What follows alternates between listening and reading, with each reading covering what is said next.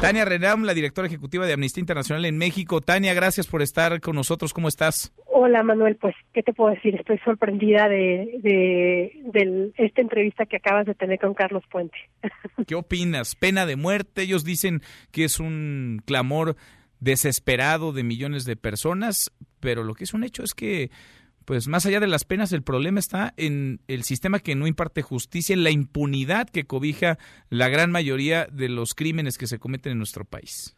Efectivamente, Manuel, eh, la criminología ha sido muy clara, eh, los estudios de derechos humanos han sido muy claros de que lo que previene el delito no es la, lo drástico de la pena, sino la certeza de la pena desde la criminología hay que tener claridad que cuando las personas eh, que cometen un ilícito saben que va a haber menos impunidad, que se va a investigar adecuadamente el delito, que hay un sistema de procuración fuerte, entonces es probable que eso inhiba más la comisión de, los delitos que la drasticidad de las penas.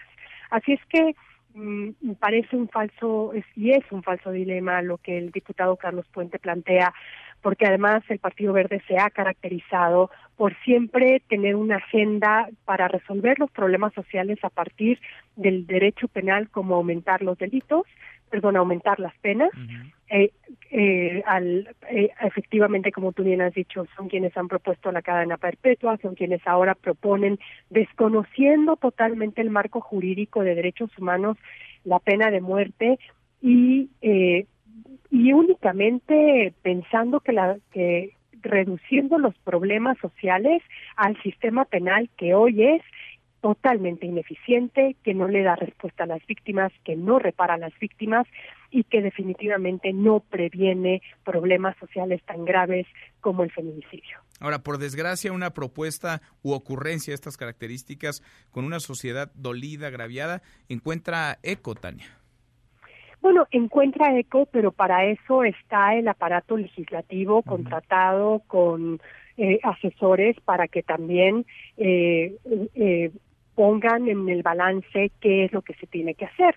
Hoy en, materia de feminicidio tenemos que exigirle al gobierno federal que publique en el diario oficial de la federación aquel programa que presentó el 6 de marzo de 2019, el programa eh, emergente para la prevención de la violencia contra las mujeres que hoy no ha sido publicado eso da menos, o sea, esa exigencia da mucho menos rendimiento político que decir pena de muerte. O sea, el populismo punitivo en todo el clamor pensando que eso va a solucionar el problema. Hay que tenerlo claro como sociedad.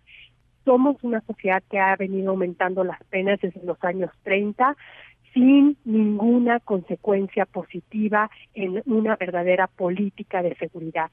Lo que hemos hecho como sociedad es reducir los problemas sociales al sistema penal, ponerlos ahí, en lugar de abordar formas integrales para, integrales para prevenir los delitos, para resolver los problemas y para entender los problemas. Hoy tenemos que reconocer que como sociedad vivimos en un contexto profundamente desigual para los hombres y para las mujeres y que atacar esa desigualdad puede ser mucho más preventivo que aumentar las penas. Indudablemente. Tania, como siempre te agradezco. Gracias por platicar con nosotros. Al contrario, Manuel, es un gusto. gracias. Muy buenas tardes. Mesa para todos.